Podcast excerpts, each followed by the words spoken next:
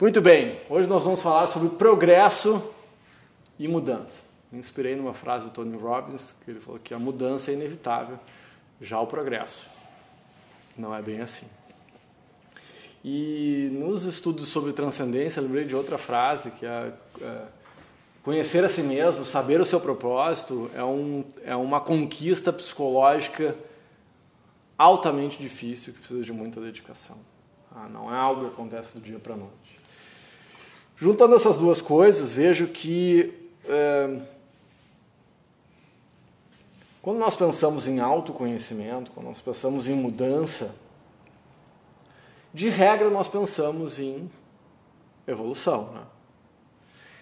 E aí a gente vê quem é otimista, quem é, quem é pessimista, quem é mais sábio. Sabe a diferença entre o otimista, o pessimista e o sábio? Não? O pessimista diz que sempre tem, tem um lado pior que o outro. O otimista diz que sempre tem um lado melhor do que o outro. E o sábio tem um lado diferente do outro. Porque bom ou mal é questão de ponto de vista, é questão de distanciamento histórico. E nem sempre nós temos o distanciamento histórico para saber se aquela tragédia foi uma coisa ruim. Na hora que se está vivendo, certamente é muito ruim mas talvez daqui a um mês não seja mais. Tem algo que acontece conosco que chama adaptação hedônica, ou importância do auto-engano, como nós aprendemos lá no final de semana. A adaptação hedônica ela é fundamental para a nossa existência. De vez em quando nos deixa inconsciente, mas faz com que a gente sobreviva. Então aconteceu uma coisa ruim, daí ah, aconteceu uma coisa ruim, e aí eu sofro um pouco, e em seguida eu começo a dizer para mim mesmo: Ah, vai ver que era para ser. Não usa essa frase. Não, por favor, não faz isso. Não. Ah, era para ser. Era para ser o cara. Como era para ser? Era para ser por quê? Porque eu não me dediquei o suficiente, porque eu estava disperso, porque os desígnios da vida foram esse, então eu sou um fatalista, que era para ser, porque, porque eu não estou na administração das minhas coisas. Por que, que era para ser? Eu não. Tá, então, não, ah, eu, sou um, eu tenho ranço com essa frase. Era para ser. Pior do que era para ser, ah, eu sou assim, o que, que eu posso fazer? Bom, aí, não sei, te mata.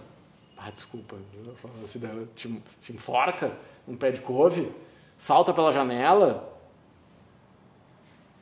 O que, que eu posso fazer? Pode fazer um monte de coisa. Tu pode te acomodar, tu pode te consternar, tu pode reclamar das pessoas, tu pode optar por aprender e evoluir. Então dá para fazer um monte de coisa. Ou dá para fazer nada. Mas para que eu consiga entender o poder uh, e a mudança como algo positivo, ou melhor, como algo evolutivo, eu tenho que entender onde eu estou e para onde eu quero ir. Porque eu posso estar me mexendo muito e afundando. Eu posso estar mudando, eu posso estar confundindo movimento com trabalho. Lembra das coisas? Física, eu consigo é física newtoniana. Work, trabalho. Qual é o resultado do teu trabalho? Está dando resultado? Ou eu estou gastando energia e não tendo resultado nenhum? Porque se você vai gastar energia não vai ter resultado nenhum, vai ficar parado, né? Ah? Então, porque eu posso estar em inércia, lembra? MRU, MRUV. Movimento retilíneo uniforme. A inércia, eu estou em movimento retilíneo uniforme. Eu estou me, me movimentando uniformemente. Tá, mas eu quero progredir. Mudança, pro, reg, mudança para progressão. Eu preciso botar energia. Botar energia para o lado que eu quero. Ah, então imagina, eu quero uma bolinha, tá andando. Eu quero evoluir, eu quero progredir, eu ponho energia, força, energia cinética, e a bolinha começa a andar mais. Agora eu posso botar, fazer uma mudança regressiva. Eu ponho uh, resistência. E aí a bolinha começa a andar mais devagar. Eu começo a parar, até que eu posso, eu posso parar, inclusive andar para trás. Então, mudança é bom ou é ruim? Pode ser bom e ruim, é tipo estar tá feliz, sabe? Sabe aquele dia que tu não sabe se está feliz ou se está triste? Está feliz? Tá, as duas coisas. Quem nunca teve feliz e triste ao mesmo tempo? Tem dias que tu está feliz e triste. Muito mais do que a gente pode imaginar. Então não confunda movimento, mudança, com progresso. Tá? Porque senão a gente acaba chegando numa, numa coisa de um mimimi. Ah, mas eu faço, eu trabalho, eu trabalho, eu trabalho, não sou valorizado. Eu na faculdade de psicologia, ah, mas ela não, ela não considera o meu esforço. Tá, mas o, o teu trabalho está bom? Não, mas o que importa é que eu estou me esforçando. Tá, ok. Acho que o esforço deve ser contabilizado dentro da jornada. Ah, você, é, é, parte importante. Eu estou me esforçando, eu estou aprendendo. Tá, olha, o resultado está ruim ainda, mas eu aprendi, eu estou evoluindo.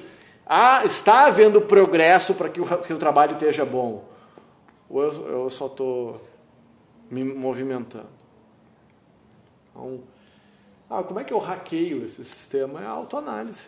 Autoanálise, é, autoanálise e autocorreção o tempo inteiro.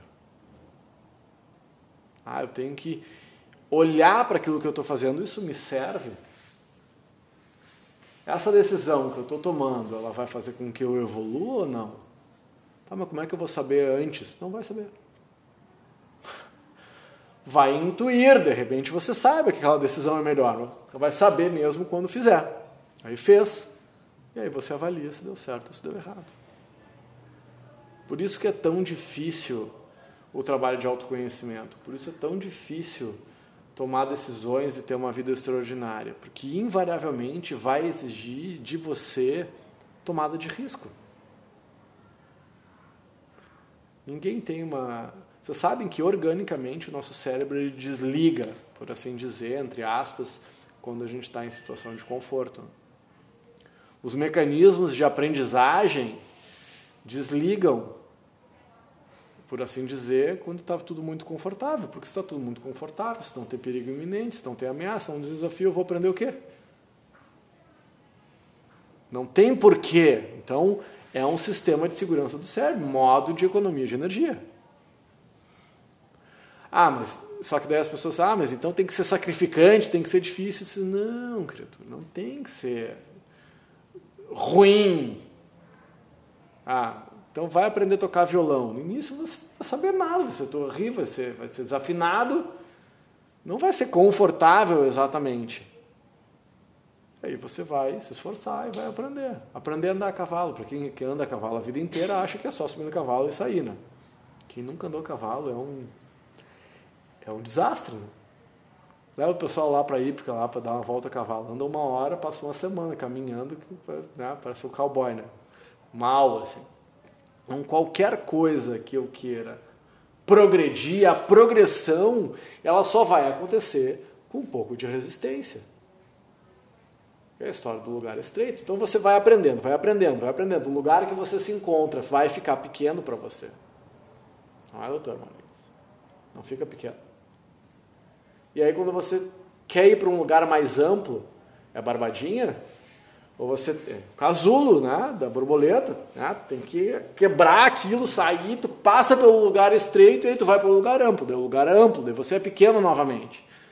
E você vai crescer, crescer, crescer, crescer e vai ficar apertado.